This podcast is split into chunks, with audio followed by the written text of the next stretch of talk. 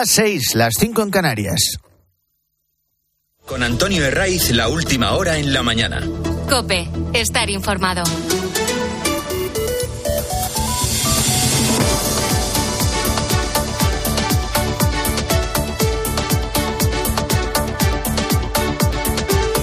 Muy buenos días, estrenamos la mañana del fin de semana de Cope. Estamos a dos semanas justas para la Nochebuena y a que no hay nada mejor que madrugar en domingo. Vaya día bueno que tenemos por delante y no solo por los 25 grados que van a alcanzar hoy en Valencia, los 23 de Málaga y Murcia o los 22 de Alicante que invitan a pasar un rato en la playa en cuanto empiece a calentar el sol. Ascenso de temperaturas que se va a notar sí en el sur, en el levante y también en el norte. En San Sebastián van a llegar hoy a los 21 grados y a los 19 en Oviedo. Por lo general, tiempo estable, salvo en el noroeste peninsular, donde van a seguir bajo la influencia de frentes atlánticos, con rachas de viento, también con lluvias. Y luego, como es habitual por estas fechas, cuidado, cuidado con las nieblas matinales. A lo largo del día van a desaparecer, pero a esta hora, si vas al volante, tienes que aumentar la precaución. En el este de Castilla-La Mancha y también en numerosas zonas de la Comunidad de Madrid. Decimos adiós al puente de la Inmaculada, que ha estado marcado por una imagen que se repite siempre por estas fechas. Lo hemos podido comprobar desde el miércoles y de forma más evidente ayer sábado. En Málaga, en la calle Larios. En Valencia, en la calle San Vicente. En Barcelona, en el Paseo de Gracia y en la Puerta del Ángel. En Madrid, en Callao, Preciados, en la Puerta del Sol, también en la Plaza Mayor. Así podríamos seguir porque la foto eh, con matices ha sido muy similar a lo largo de todo este puente. Y no es otra que la de aglomeraciones y la de una masificación muy, muy alta. Y decimos adiós a un puente que ha estado marcado una vez más por los fallos en el servicio de trenes. En Madrid, a esta hora, son las 6 y 2 minutos, y ya llevamos dos días, la circulación ferroviaria entre las estaciones de Atocha y de Recoletos sigue cortada. El motivo te lo venimos contando el descarrilamiento de un tren de cercanías que a punto de entrar en 2024 descarrile un tren en un país como España debería ser motivo de preocupación. Pero es que se trata del tercero al que le ocurre lo mismo en las dos últimas semanas. Antes de entrar en la refriega política, en este caso relevante, porque vas a ver la soberbia y la falta de diligencia de quien tiene las competencias, que no es otro que el Ministerio de Transportes, es decir, el Gobierno de España. Antes vamos con los afectados y con los motivos que están provocando estas averías y estos repetidos descarrilamientos. Cuando se produce una incidencia similar a la de este viernes, no se ven perjudicados solos los viajeros del cercanías, que no serían pocos. Y más si ese incidente se produce en hora punta de un día laborable. También afecta a los trenes de media y larga distancia que tienen que variar su recorrido. Lo ha vivido y lo ha sufrido este sábado Pablo Rivero, que ayer perdió un tren a Barcelona. Esta mañana he llegado a San Martín y a mi sorpresa me he encontrado un me he encontrado que no había trenes hacia Atocha. Así que mm, he tenido que cogerme el metro hasta Nuevos Ministerios y luego ya desde ahí he tenido que cogerme el cercanías hasta Tocha. He acabado perdiendo mi tren de alta velocidad. Son incidencias que afectan a toda España y podríamos decir que casi a diario. Nos lo ha contado Ángel Navarrete, que iba desde Madrid al Alcázar de San Juan en tren. Tuve que coger esta semana un tren al Alcázar de San Juan y tuvimos problemas ya porque en la zona de Aranjuez tuvimos que bajarnos porque había un problema en las vías y luego eso nos afectó tanto a Leida como a la vuelta, entonces tuvimos que alquilarnos un coche y la verdad que eso, hombre, dificulta bastante poder realizar tu trabajo de forma normal y la gente que lo necesite en el día a día pues no me quiero imaginar. Así podríamos seguir con testimonios de perjudicados eh, ayer, sábado y durante el resto de días de la semana. Esto en cuanto a los afectados. Ahora vamos con los motivos de estas reiteradas incidencias. Hemos hablado con maquinistas, con trabajadores de Renfe, y cuentan a COPE que estas averías se veían venir. Primero por la falta de mantenimiento. Dicen que no hay personal ni medios suficientes. Segundo, las incidencias son fruto de la falta de inversión.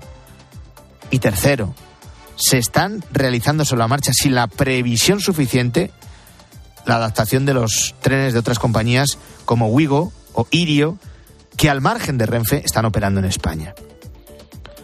En las semanas previas a la investidura, lo recordarás, se habló mucho del servicio de rodalías en Cataluña, con el compromiso firmado de ceder los trenes de cercanías de esta comunidad a la Generalitat. Lo que era inviable y legal para el PSOE, la necesidad de siete votos de un día para otro eh, lo convirtieron en factible y completamente legal. Ahora se ha puesto el foco en las cercanías en la Comunidad de Madrid y desde el sindicato ferroviario su portavoz Rafa Escudero advierte en COPE de que es un problema general. Están sufriendo diariamente las usuarias y los usuarios de todos los núcleos de cercanías, porque son muchos años sin invertir, la infraestructura de usarla se deteriora, evidentemente. Como no hay un mantenimiento preventivo que pueda evitar que ese deterioro sea más acelerado, pues se acelera y hemos llegado ya a un punto de, de que hay que hacer una gran inversión para renovar toda la, toda la red. Hemos escuchado a los afectados, también los motivos y ahora la refriega política. Te estamos contando que desde la Comunidad de Madrid vienen reclamando una reunión urgente con el ministro de Transportes, Óscar Puente. No le metan mucha prisa. Vale, es alcalde de Valladolid. Denle tiempo. No le hago bien en exceso. Lleva apenas un par de semanas en el cargo. Evidentemente no tiene formación sobre la materia que dirige. Y suponemos que los técnicos y su equipo le estarán poniendo al día. Eso sí, otras veces tan locuaz, Óscar Puente, cuando conviene guarda silencio. Vamos a decir que silencio lleno de soberbia. Ante las preguntas que le viene lanzando desde el Ayuntamiento y desde la Comunidad de Madrid, ¿qué ha hecho? Bloquear en las redes sociales. Primero lo hizo al concejal responsable de movilidad, luego al PP madrileño.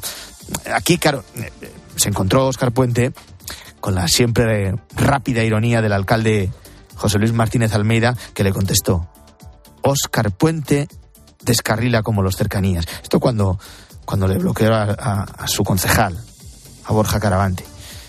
Eh, eh, la respuesta de Óscar Puente, ¿cuál fue? Imaginen. Bloqueo al cante. No ha hablado del titular de transportes del gobierno de Sánchez. Sí ha dado ese paso, porque le han preguntado el ministro para todo, Félix Bolaños, y lo primero que ha hecho es reducir la importancia de estas averías. Lo limita a algún incidente con alguna frecuencia, no solo en España, dice, sino también fuera de España.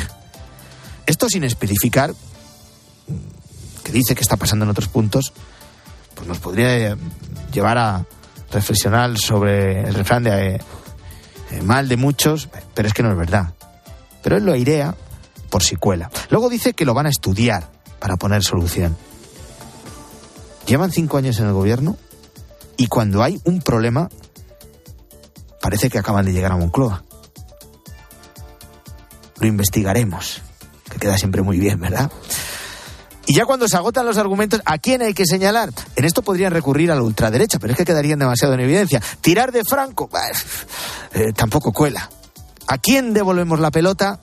le voy a hablar de falta de financiación en el cercanías. Le voy a decir cuál era la financiación que tenía prevista el gobierno del Partido Popular en cercanías en Madrid. Voy a terminar muy rápido. Cero, cero financiación, cero inversión iba a invertir el Partido Popular en el cercanías de Madrid. El gobierno del Partido Popular. Eh, eh, ¿Qué gobierno? No señala directamente Isabel Díaz Ayuso porque, porque no pueden. Sabe que la Comunidad de Madrid no tiene ninguna competencia en este asunto no sé si recurre a, Rajoy, al gobierno del PP de hace cinco años, para atrás, vete a saber, porque juega el despiste.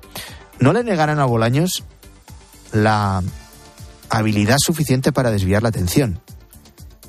También a los demás Madrid. Es decir, a los de Sumar. Miles de madrileños se ven a diario afectados. En lo que llevamos de año, según datos de la Consejería de Transporte, se han producido más de 700 incidencias en cercanías Madrid. 700, por encima de las 700. Se estima que 315.000 usuarios se ven afectados de media al día eh, por estos episodios.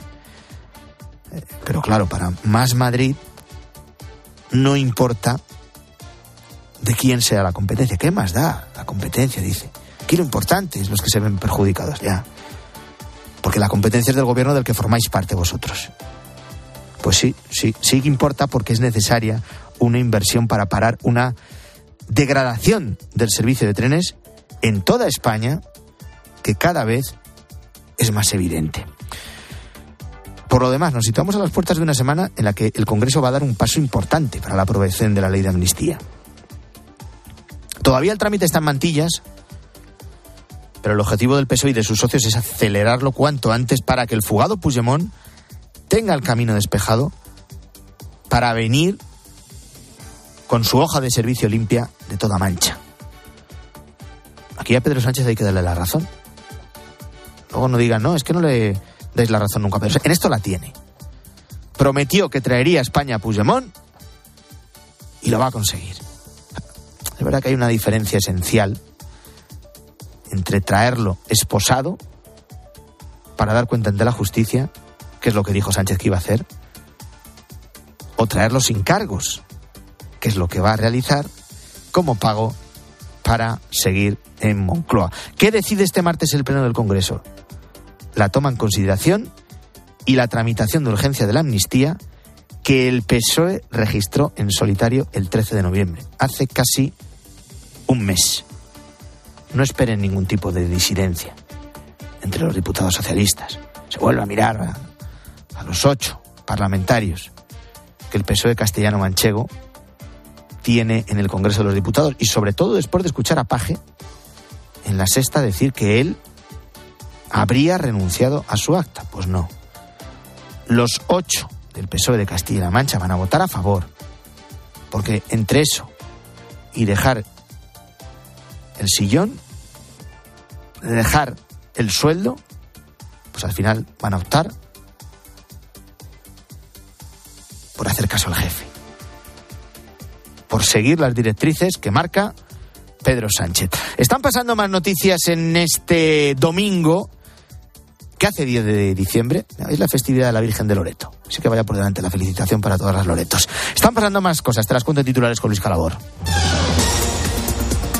Plantón. La consejera de Hacienda de la Generalitat de Cataluña no acudirá mañana lunes a la reunión del Consejo de Política Fiscal y Financiera. Tras el compromiso del Partido Socialista de condonar la deuda a esta comunidad, exigen una financiación singular para Cataluña. Descubiertos. La Guardia Civil ha detenido en Sevilla a tres adultos que traficaban con droga junto a una niña, simulando que eran una familia que viajaba. Una de las mujeres portaba una faja plástica con unos 3.000 gramos de bellotas de hachís. Se, se estima que han hecho más de 70 viajes por Europa para traficar con droga con este método. Masacre. Desde Palestina informan del fallecimiento de 210 palestinos durante todo el sábado por las incursiones del ejército israelí en Deir al-Bala. Además, añaden que hasta 17.000 palestinos han perdido la vida desde que se iniciase la ofensiva en octubre, mientras que Israel asegura que han sido muchos menos. Lucha contra el régimen. La activista iraní Narges Mohammadi, encarcelada en su país, iniciará hoy una nueva huelga de hambre en el mismo día en el que sus hijos recibirán el Premio Nobel de la Paz de su madre en Oslo. Mohammadi ha sido un símbolo en la lucha contra el uso obligatorio del hijab y la pena de muerte en Irán. El resto de premios se entregarán en Estocolmo. Así ha comenzado la mañana del fin de semana de COPE. Es lo bueno de madrugar, ya lo sabes. Es que tienes a partir de ahora todo, todo el día por delante. Son las 6 y 14, 5 y 14 en Canarias. Antonio de Ray. La mañana. Cope, estar informado. Hoy es el gran día. El gran día para el presidente electo de Argentina.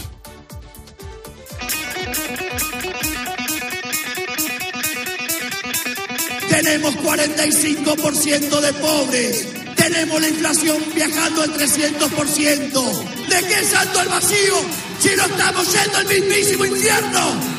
Una Argentina distinta es imposible con lo mismo de siempre. Quiero pedirles que para este domingo, que el miedo no le gane a la esperanza, que sea la esperanza la triunfadora.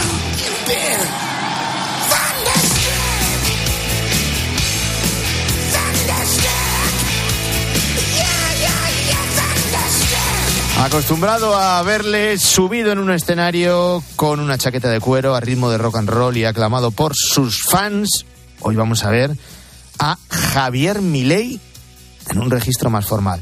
Va a tomar posesión como nuevo presidente de Argentina, recordemos, tras su victoria en la segunda vuelta de las elecciones, en la que se impuso al candidato peronista Sergio Massa. El acto va a comenzar a las 11, hora de Buenos Aires, 3 de la tarde, hora española. Será un día con mucho simbolismo. Milei dará un discurso a la nación y estará acompañado de importantes líderes eh, de todo el mundo. Va a estar presente, como suele habituar, en las tomas de posesión de todos los presidentes hispanoamericanos, el rey Felipe VI. En representación española eh, mandamos a un representante, en representación del gobierno, de Pedro Sánchez, un representante de segunda eh, fila. También va a estar el presidente de eh, Vox, Santiago Abascal. Son las presencias que son igual de importantes que las ausencias, porque acompañando al rey no va a estar el ministro de Exteriores José Manuel Álvarez, ni tampoco el presidente del gobierno Pedro Sánchez. La llegada de Javier Milei a la presidencia de Argentina supone una ruptura no solo con la tendencia que atravesaba el país desde hacía muchos años, sino también con los países de su entorno. Su objetivo único para su mandato se puede resumir en reducir el papel del Estado en la vida diaria de los ciudadanos. Y entre sus propuestas, las más importantes y destacadas están, en primer lugar, en la reducción de los ministerios, para pasar de 18 a 8. La defensa del derecho a la vida, desde el momento de la concepción, eliminando así la ley del aborto vigente en Argentina, reorganizar los tratados de comercio internacional que ha suscrito Argentina en los últimos años, y por último, para atacar de frente a la inflación que está por encima, atentos, del 140%, pretende dolarizar la economía. Ana Rumi del país y sustituirla por el dólar. Pero en el caso de Argentina, ¿para qué sirve esta medida? Lo explica en COPE el economista y profesor del IS Business School, José Ramón Pin Arboledas. Sirve para que el Banco Central del país no pueda emitir moneda libremente. En países en los que no hay disciplina monetaria, por así decirlo, en que los bancos centrales dependen mucho del gobierno y por tanto el gobierno les obliga a emitir mucha moneda, produce una circulación monetaria muy importante. Como los bienes son los mismos, pues tocan a más moneda por bien. Eso se llama inflación. Suben los precios. Y uno de los países que no necesita disciplina monetaria es Argentina. Eso sí, también tiene muchas desventajas. En el momento en que tú no puedes emitir todo el dinero que quieras, no puedes estirar el presupuesto de las administraciones públicas, y por tanto no puedes por ejemplo, hacer muchas políticas de asistencia social, con lo cual los ciudadanos de menos capacidad de renta o los excluidos pues sufren durante un periodo hasta que se estabiliza la economía. Aseguraba que traerá también mucha resistencia social y que si no se implementa pronto la medida podría no llegar a término. Todo esto cuando termina un megapuente de la Inmaculada, donde muchos españoles han aprovechado para descansar y para salir a la calle, especialmente en las grandes ciudades. El centro de Madrid, de Málaga, de Barcelona, de Valencia, de Vigo, han estado repletos de gente desde el miércoles. Hoy es el día de la vuelta a casa.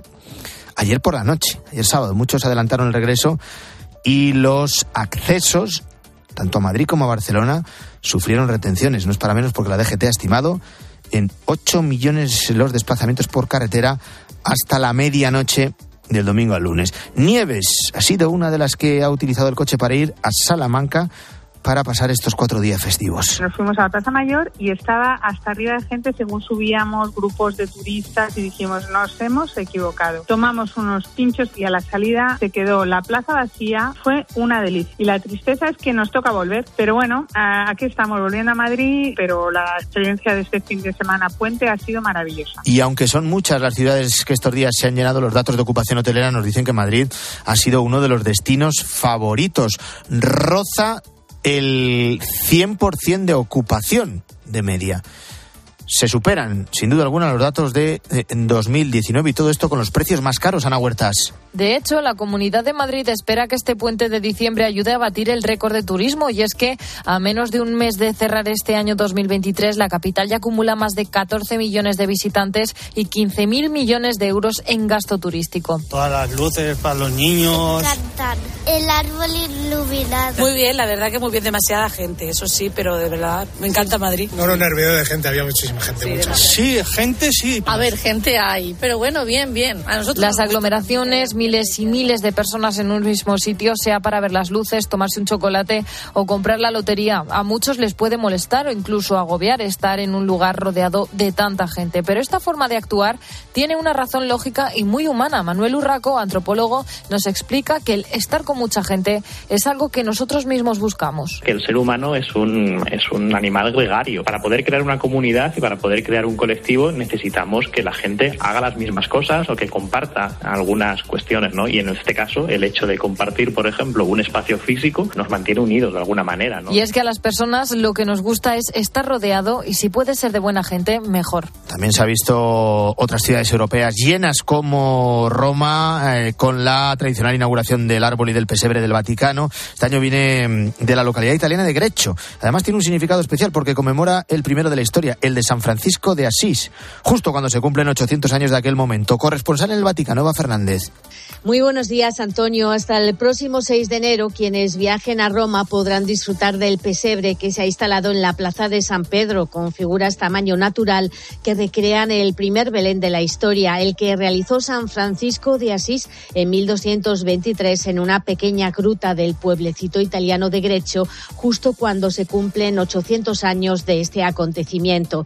Sabemos además que el Papa lo visitó el pasado miércoles de incógnito. Lo bendijo desde el automóvil que le acercó hasta el obelisco, junto al que también se encuentra el abeto de 25 metros de altura que presidirá todas las ceremonias de Navidad. El momento más importante de la jornada fue sin duda la cena de gala, a la que estuvieron invitados 150 personas sin hogar que habitualmente duermen en los soportales de la plaza. Una cena exclusiva en la que no faltaron ni los regalos ni una orquesta que amenizó la velada a todos los invitados del Vaticano.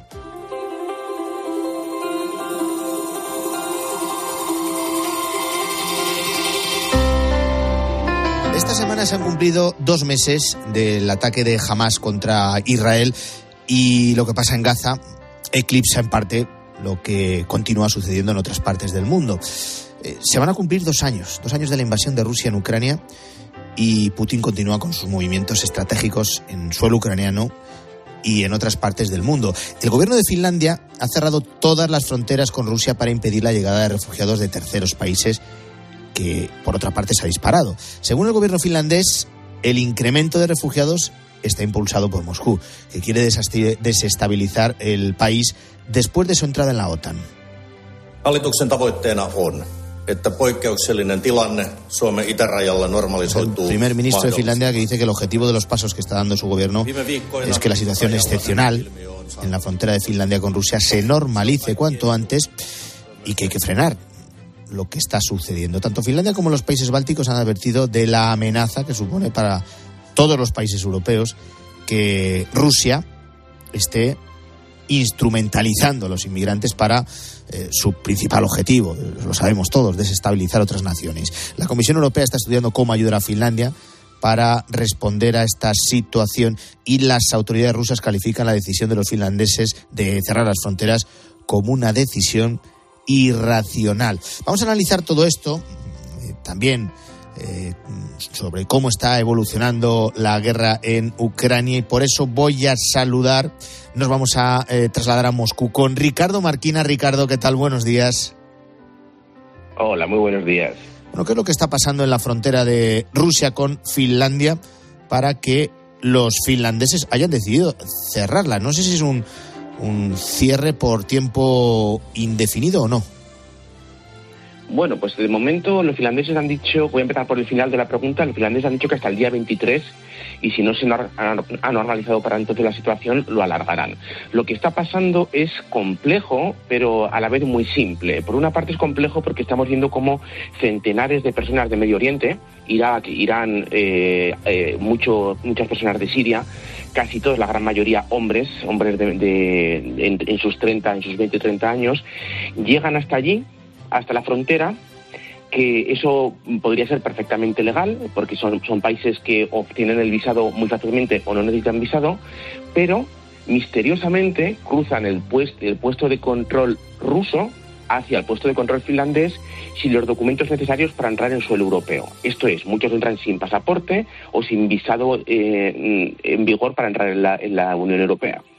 Quiero decir que por una parte es legal que esas personas lleguen hasta allí, hasta territorio ruso, pero Rusia les está permitiendo cruzar hacia la frontera finlandesa sabiendo perfectamente, porque tienen que pasar su control, el control de pasaporte ruso, que no tienen los documentos necesarios para entrar a la Unión Europea.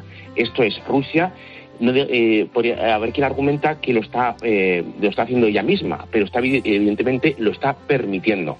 Eso ha, ha situado a Finlandia en un, en un proceso de caos migratorio, primero por, por cientos eh, de personas que intentan entrar ilegalmente, y luego porque son, son fronteras peatonales muy pequeñas con muy poca capacidad de tránsito y de repente tienes a cientos de migrantes que en, algunos casos de manera violenta quieren entrar y claro eso cau- causa un, pues un problema serio fronterizo para este país.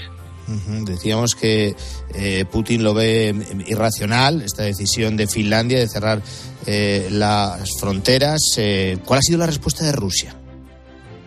Pues Rusia, como es de esperar, como hizo en su momento ya Bielorrusia, que hizo algo muy parecido hace dos años con Polonia, pero en, aquel- en aquella ocasión fueron miles y miles de personas las que intentaron cruzar a Polonia, Rusia pues echa el grito, pone el grito en el cielo, dice que, que Finlandia quiere levantar un tilón de acero y que es una, como muy bien ha dicho, una respuesta irracional. Básicamente culpa culpa a Finlandia de lo que Rusia nunca hace. Rusia apenas ha aceptado 600, eh, 600 personas de asilo de Siria desde que comenzó las- la, guerra de Siria hace más de 10 años, mientras que Alemania tiene 10 millones de, eh, perdón, 10 millones, disculpadme, un millón de, de personas eh, asiliadas. Esto es, Rusia le grita a Finlandia por no querer aceptar a esas personas cuando Rusia es incapaz de aceptar a esas personas en su propio territorio. Esto es, esto es evidentemente un juego político.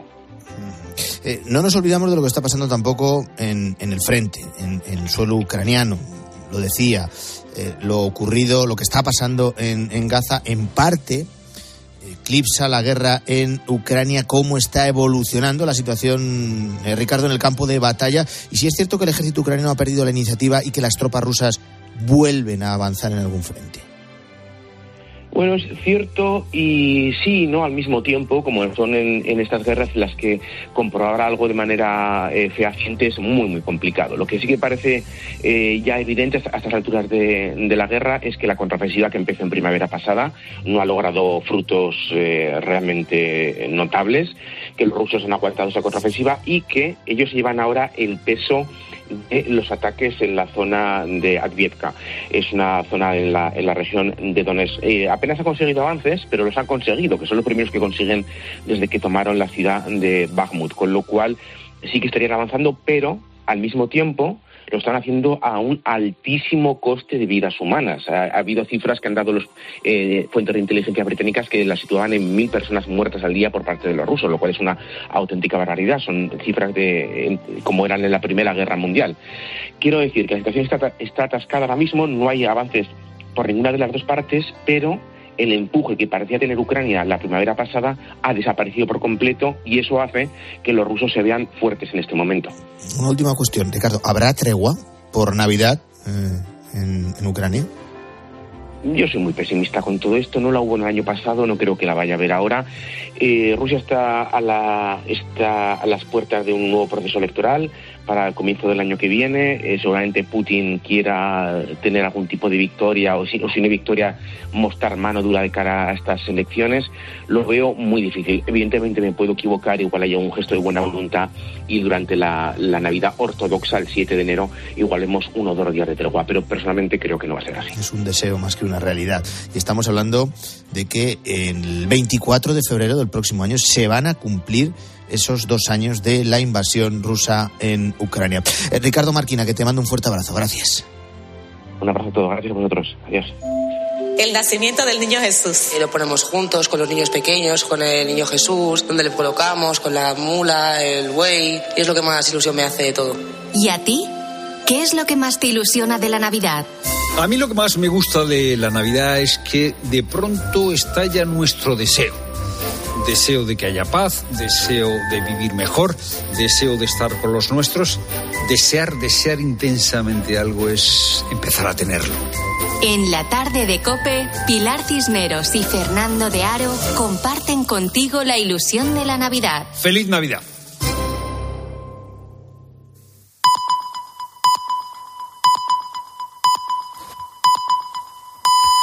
Son las seis y media, las cinco y media en Canarias. Con Antonio Herraiz, la última hora en la mañana. Cope, estar informado.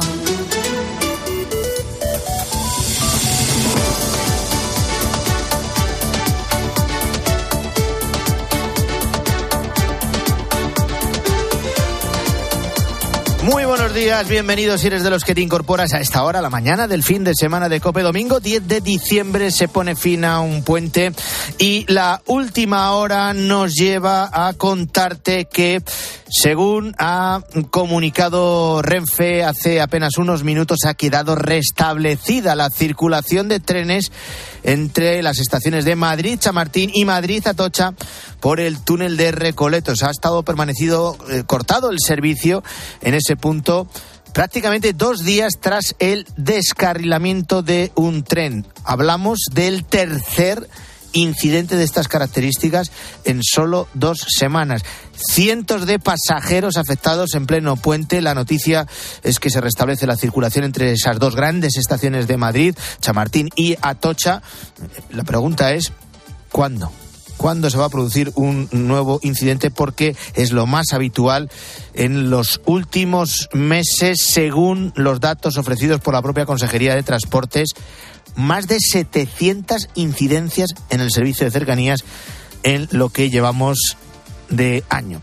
Te lo vamos a ampliar enseguida en una jornada en la que la Dirección General de Tráfico pone en marcha la operación Retorno con motivo de este macropuente de la Constitución y de la Inmaculada desde el miércoles 6 de diciembre hasta la medianoche de este domingo al lunes la DGT tenía previstos 8 millones de desplazamientos. Te cuento que una de las grandes noticias que nos ha dejado este fin de semana ha sido la aprobación del primer gran acuerdo para regular la inteligencia artificial. Lo ha hecho la Unión Europea y supone un punto clave para el auge de esta tecnología que viene ascendiendo de manera considerable, rápida e imparable. De hecho, para algunos la irrupción de la tecnología y la digitalización ha supuesto una amenaza para sus trabajos. Eh, para otros profesionales, en cambio, la inteligencia artificial es una verdadera oportunidad para seguir generando riqueza y creando empleo. Entre ellos está Juanjo Amorín, experto digital creador de Qualentum. Amorín es firme defensor de que aún estamos a tiempo de ofrecer conocimientos y habilidades a algunos perfiles profesionales cuyos trabajos están amenazados. Por ejemplo, defiende que uno de esos perfiles es el de aquellas personas que trabajan en una sucursal de banco. El futuro de los bancos es más digital, es menos físico, los datos lo corroboran. Según el Banco de España, a la semana se cierran 17 sucursales en España, siendo uno de los sectores más afectados por el crecimiento de la inteligencia artificial. Para todos estos profesionales, Juanjo Morín propone una alternativa a sus puestos de trabajo son carne de cañón para convertirse en unos grandísimos eh, analistas de datos. Más allá de toda la parte, eh, digamos, de construcción, necesitamos muchos técnicos especialistas que sepan trabajar con herramientas para poder extraer conocimiento de los datos. Trabajo en los bancos es uno de los millones de empleos que se podrían ver afectados. Según una investigación de Goldman Sachs, eh, la inteligencia artificial pone en riesgo 300 millones de puestos de trabajo en todo el mundo. Como por ejemplo el de aquellos que trabajan en un call center. No son pocos. Hay informes que apuntan a más de 80.000 personas que ahora mismo desempeñan sus labores diarias como telefonistas en España. El experto digital consultado por COPE lo tiene claro. Estos puestos de trabajo no les quedan más de dos o tres años tal y como los conocemos hoy en día. Lo positivo para los que desempeñan esta labor es que, aunque la tecnología les puede sustituir, ellos seguirán siendo necesarios para hacer cosas de más valor.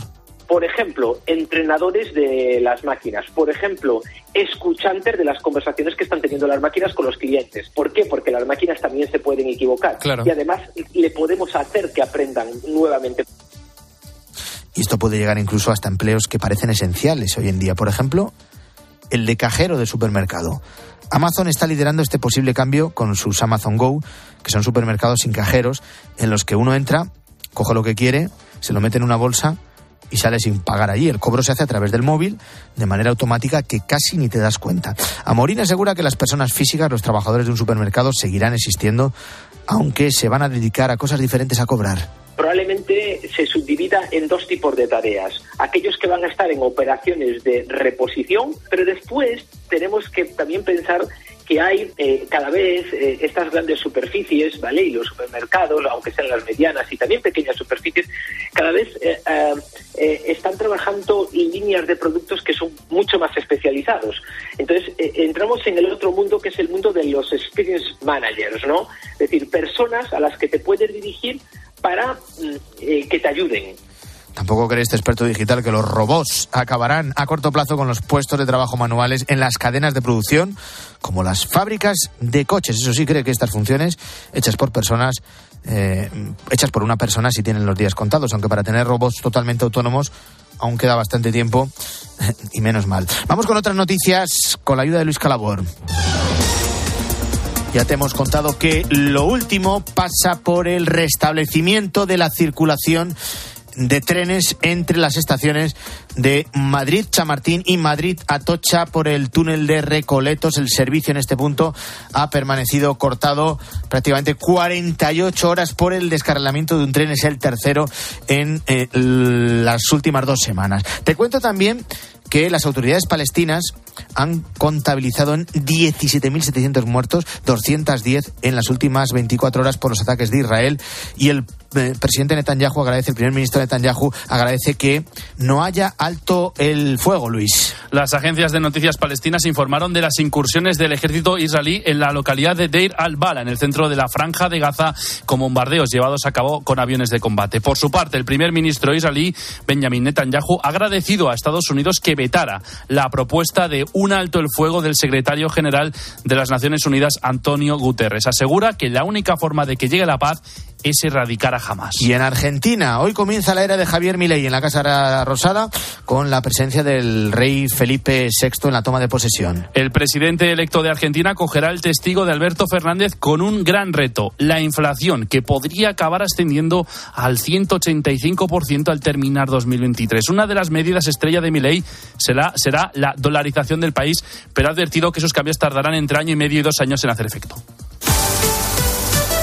El Real Madrid pincha en Sevilla en el Benito Villamarín, Carlos Martínez. El equipo blanco empató a uno contra el Real Betis en el Benito Villamarín con los goles de Bellingham y Aitor Ruibal. A pesar del punto, el Madrid sigue líder. Así de contento salía Carlo Ancelotti de Sevilla. Resultado bueno, que nos conformamos con el partido, que ha sido bueno. Entonces salimos desde aquí contento, tenemos el liderazgo. Esto es un campo difícil. ¿Que queréis que no estoy satisfecho? Le digo, no estoy satisfecho, no, yo estoy satisfecho. ¿Queréis que, que diga, estoy muy triste? enfadado. No es así, estoy contento. Este domingo, tiempo de juego comienza a las 12 de la mañana con cuatro partidos. Atlético de Madrid-Almería a las 2 de la tarde, Granada-Atleti a las 4 y cuarto, Cádiz-Osasuna a las 6 y media y Barcelona-Girona a las 9 de la noche. En balonmano, la selección femenina está obligada a ganar contra Holanda a las 4 y media, aún así dependen del resultado del República Checa-Brasil. Y la selección española femenina se ha proclamado campeona de Europa en hockey patines y ha ganado 4 a 0. A las 6 y 38 saludo ya a Guillermo Vila. Buenos días, Guillermo. Hola, Antonio. Buenos días. Vamos a hacer el primer repaso a la prensa en la semana en la que la ley de amnistía echa a andar en el Congreso. La prensa pone el foco en el papel que juega y que debe jugar la oposición. Y en la portada de ABC comparan dos fotos, la de Aznar con Rajoy, Cascos y Arenas en el 93 después de perder las generales y la de Feijó esta semana junto a su nuevo equipo. El titular, Feijó monta una oposición sin concesiones como Aznar en el 93. Entre los miembros de ese equipo, Carmen Funes, que protagoniza también la portada de La Razón.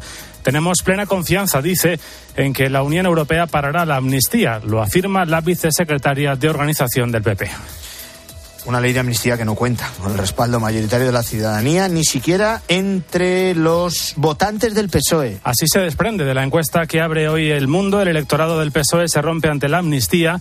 El 45% dice no. Los votantes de Sánchez que se oponen a la cesión superan a los que la apoyan. Dos de cada tres españoles, Antonio, están en contra. La foto de portada es para Sánchez, que ayer participó en el Congreso de los Socialistas Alemanes. Se le ve sonriente junto a Olaf Scholz. Lucharé a tu lado, dijo, en las batallas que nos unen.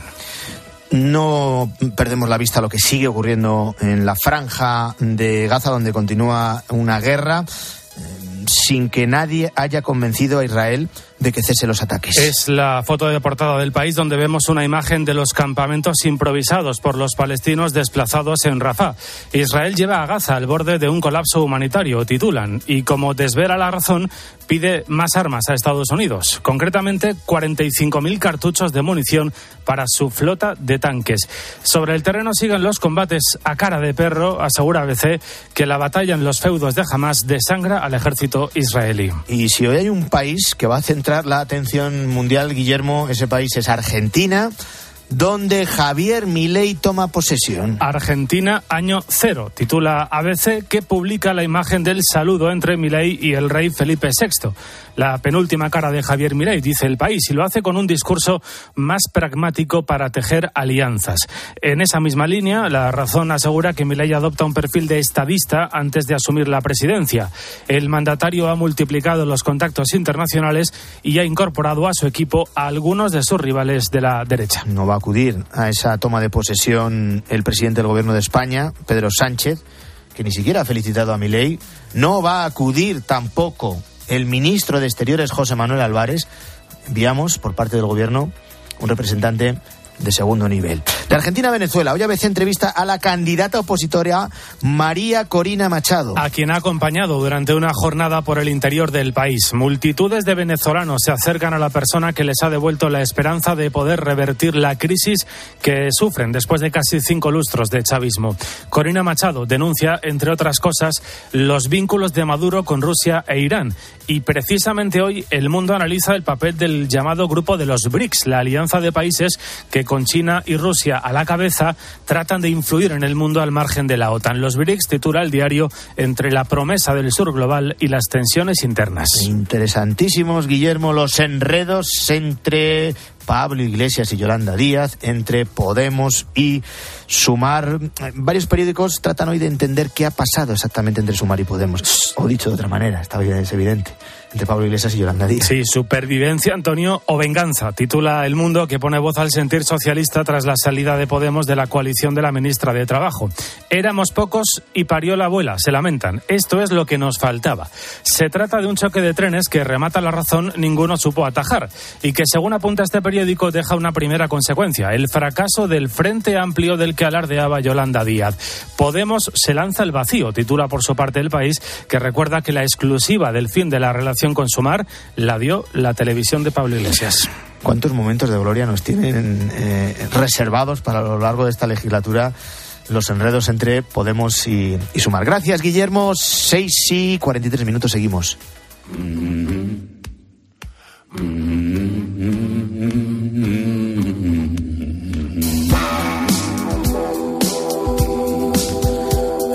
Una de las noticias de este fin de semana.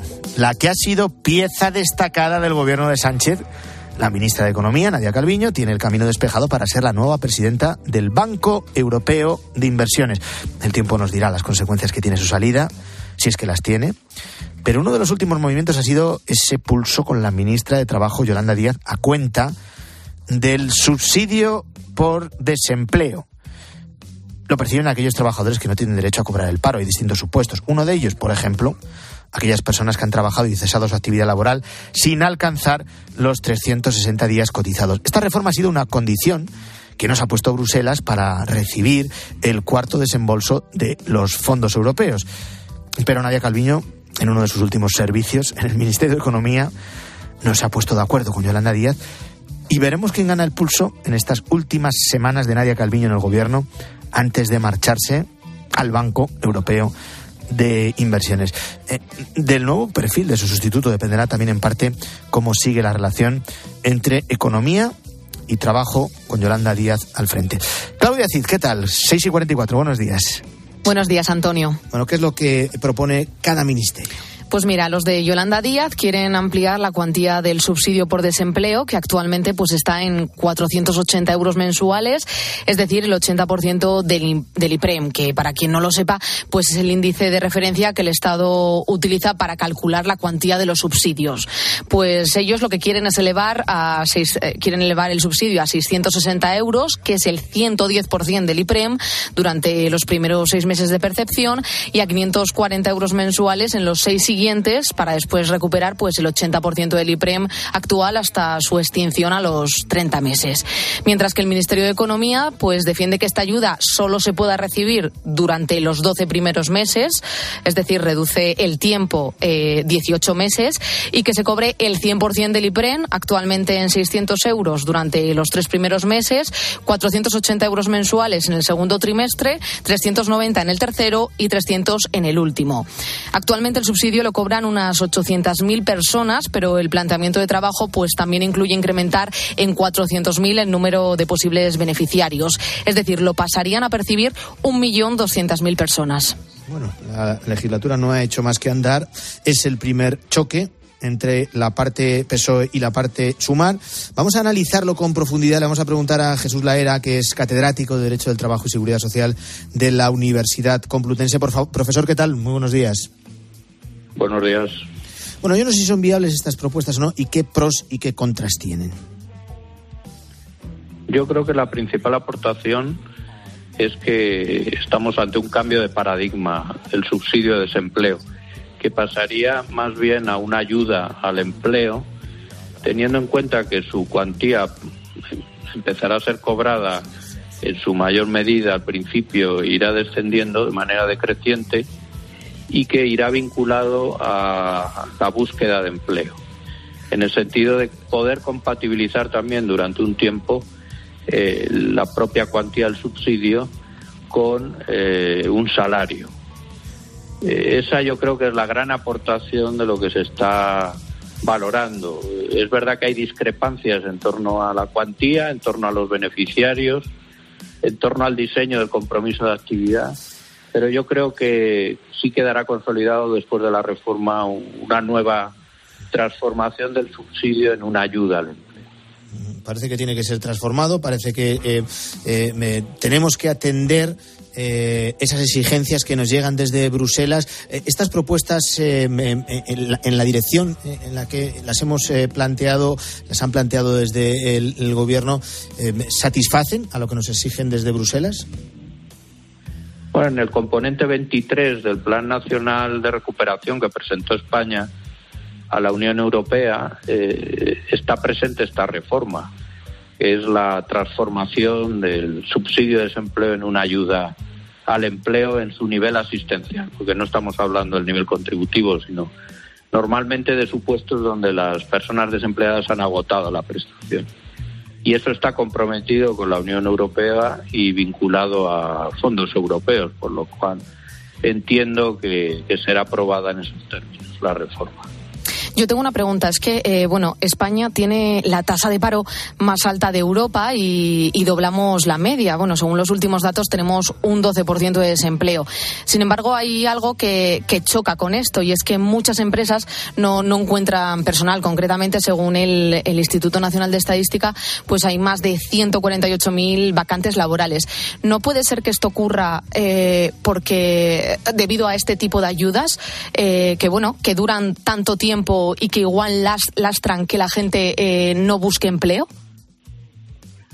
Sí, ese es un factor que se ha diagnosticado desde el momento en que la cuantía del subsidio a veces es indefinida, puede apalancar eh, su, su, cobro en el momento en que es incompatible con un salario. Y eso puede generar, por un lado, el desincentivo a la búsqueda de empleo y, por otro, economía irregular y ese fenómeno que se apunta de, de, la presencia de vacantes pues puede ser la consecuencia de, ambos fenómenos no yo creo que la idea que se está barajando también es activar esa parte del mercado de trabajo para solucionar en parte el problema de la cobertura de vacantes de las empresas. Estamos hablando de, de un subsidio de cuantía en este caso, eh, insistimos, decreciente, por debajo de los actuales 480 euros al mes, y al hilo de lo que nos está contando, profesor, más control en, el compromiso de, vuelta a la actividad de las personas desempleadas, ¿no? Sí, yo creo que esos son los dos rasgos clave junto a la compatibilidad con el salario, ¿no? Por un lado, que la cuantía sea decreciente, con lo cual habrá incentivos a la búsqueda de empleo eh, y eso está comprobado en otros países que, funciona de manera operativa y por otro lado que el diseño del compromiso de actividad de búsqueda de empleo pues tenga unos mayores niveles de verificación por los servicios eh, públicos de empleo. Lo que pasa que ello debería ir unido a unas reformas profundas de las políticas activas de empleo y de los propios servicios de intermediación de los servicios públicos de empleo que funcionan de manera muy mejorable y que se debería aprovechar este tipo de reforma para, para también reformar los propios servicios de intermediación pública. No nos sorprende en ningún caso este choque entre la parte PSOE del gobierno y eh, la parte Sumar. Lo vimos en otros momentos en la pasada legislatura con la reforma laboral, eh, con el salario mínimo a cuenta de, de, de, la ley de los riders, por ejemplo, de la inversión social europea, en fin, eh, muchas ocasiones. Pero esta sorprende, sí, en el hecho de que eh, haya sido nada más empezar la, la legislatura. Veremos en qué queda. Eh, Jesús Laera, catedrático de Derecho del Trabajo y Seguridad Social en la Universidad Complutense. Le agradezco mucho que haya estado con nosotros en la mañana del fin de semana de COPE. Muchas gracias. Hasta la próxima. Saludo, adiós. Antonio de Ray. La mañana. Cope, estar informado.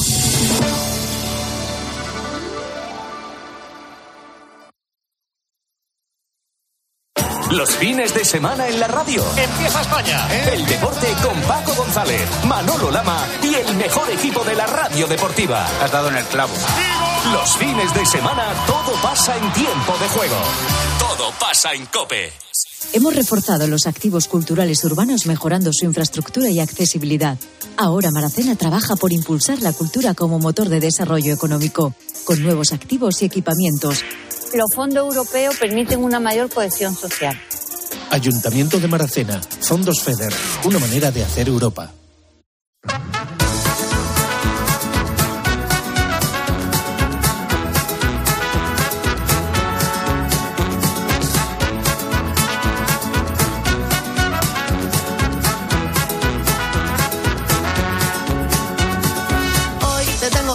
Hoy lo pide el puente más que nunca antes de que nos den las 7, como cada domingo en la mañana del fin de semana de Cope. Vamos con esas noticias que no vemos en los titulares, que no forman parte de las portadas y que para que no pasen inadvertidas las ha recogido Luis Calabor. Buenos días de nuevo. Buenos días, Antonio, de nuevo. Bueno, que dices que quieres hacerme una pregunta, ¿no? Sí, es un poco comprometida. Es que yo creo que estas nunca se deben hacer a nadie, a pero te la voy a hacer. Antonio, ¿Cuántos años tienes? No, comprometida nada, a mí yo bueno. lo digo sin problema, 45 años, llevados eso sí con toda la dignidad que uno puede. No, y se, lo lleva bastante bien porque se te nota en la voz, se te nota voz de joven, ¿eh? Sí, eso, eso es lo más importante. Pues porque... 45. pues mira, pues mira, fíjate, según un estudio de Harvard, todavía no eres feliz o por lo menos no plenamente feliz, no estás en la edad de ser plenamente feliz, porque un estudio que ha realizado la prestigiosa universidad estadounidense asegura que es a partir de los 60 cuando se consigue la felicidad del todo. Eh, para elaborar este estudio se han investigado a dos generaciones, pues bueno, a jóvenes, adultos, no tan adultos, y cuando digo estudio, me refiero a estudio, o sea, uno completo eh, a que hasta pillaron los análisis de sangre y les dieron un buen repaso. Pues mira, se ha comprobado que la filosofía y la forma de vivir que uno adopta a partir de los 60 es la que te hace más feliz porque te quitas obligaciones de encima, eh, se, prior, se, prioriza más lo positivo, se llega a una etapa de la, de la vida ¿no? que, que, al final se da cuenta uno de lo importante y también en algunos casos la jubilación ayuda bastante. O sea que Antonio, en 15 años vas a ser más feliz aún, eso es, eso es bueno. Yo que pensaba que ya era completamente feliz, madrugando con los siguientes los sábados y los domingos. Es. Eh, bueno, vamos a seguir escuchando cuestiones que nos acercan a la felicidad, como es la música. Los tiempos cambian, eh, también con los gustos musicales. Y lo podemos comprobar, Luis, con la famosa aplicación Spotify, que ha revelado cuáles son las canciones más escuchadas del año en España. Y aquí no coincido. Vaya Bueno. gusto nos calzamos. Es que ah, si conoces la canción de la que te estoy hablando, eh, eres bastante joven, ¿eh? porque resulta que esta aplicación Spotify eh, lanza a final de año un recopilatorio ¿no? con lo mejor de, de estos 12 meses, aunque todavía oficialmente no ha acabado 2023. Es el llamado Wrapped, ¿no? Ahora que se llama Wrapped, eh, se llama así. Y mira, ahora que hablábamos de edades, Antonio, yo tengo 26 años. Y te prometo, te prometo que es el primer año que no conozco o que no había escuchado la canción más escuchada, valga la redundancia en España. Eh, es que, sinceramente, no, me- suena. Es Playa del Inglés de Quevedo y Mike Towers. Yo no me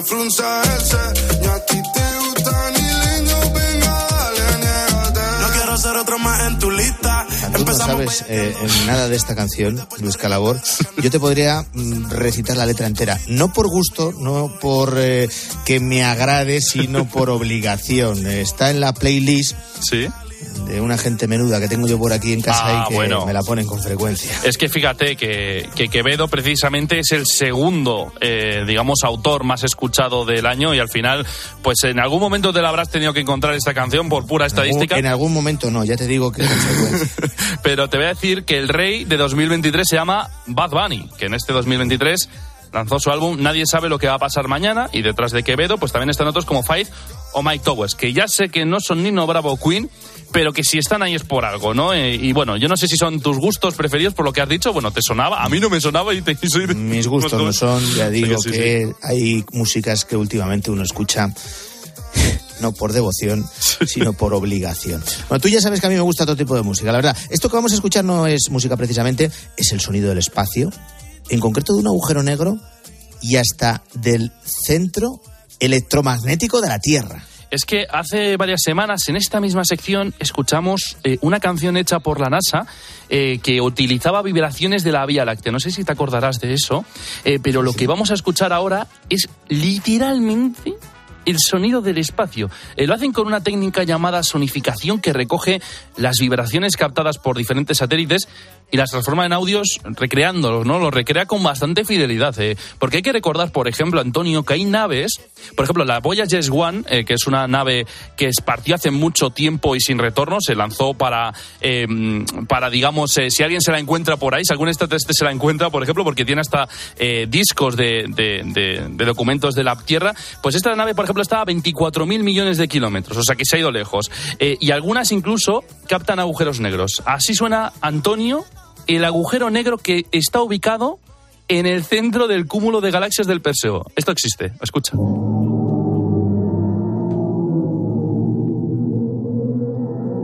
Suena un poco extraño, no estamos escuchando una lavadora o no estamos escuchando un coche en el, en el taller. Esto es un agujero negro. Esto es un agujero negro, impresionante. Eh, vamos Acojona un poco, ¿eh? Hombre, jo, ya te digo, ya te digo, ya te digo. Eh, pero, por ejemplo, esto te va a sonar más. Esto es el sol. Que parece un poco de meditación este sonido, ¿no? Este sonido parece un poco de, de meditación. Pero, Antonio, si decías que te daba miedo el del agujero negro, prepárate, porque creo que este te va a dar mucho más miedo. Esto que vas a escuchar es el campo electromagnético de la Tierra.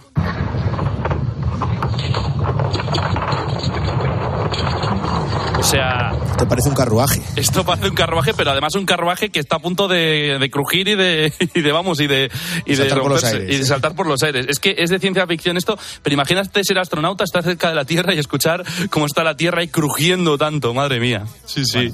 Eh, vamos con otra historia, mm, algo insólito, la verdad, y que hace a uno preguntarse hasta dónde vamos a llegar. Hablando de insólito, creo que esta historia que vamos a contar ahora supera la definición de la palabra para la RAE. Resulta que han detenido en Italia a un peluquero que en realidad era narcotraficante. Y el motivo es impresionante. Es que, claro, hablamos de un narcotraficante que con todos los respetos no era muy listo, pero es que, a ver, este hombre de 55 años y del norte de Génova, en Italia, le pillaron porque tenía una peluquería, ¿vale? Tenía una peluquería y sus clientes eran calvos. Como suena, eran calvos.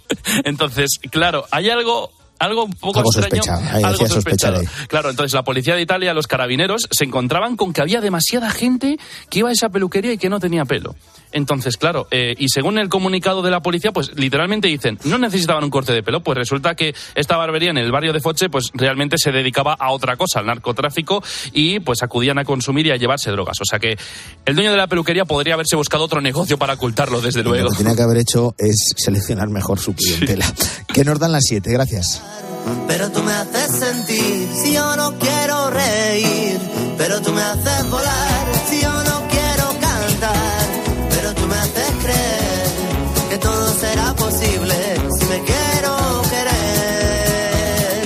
Eh, son que son, son, son, mira cómo son. Que son las cosas, son que son, son, son, mira cómo son.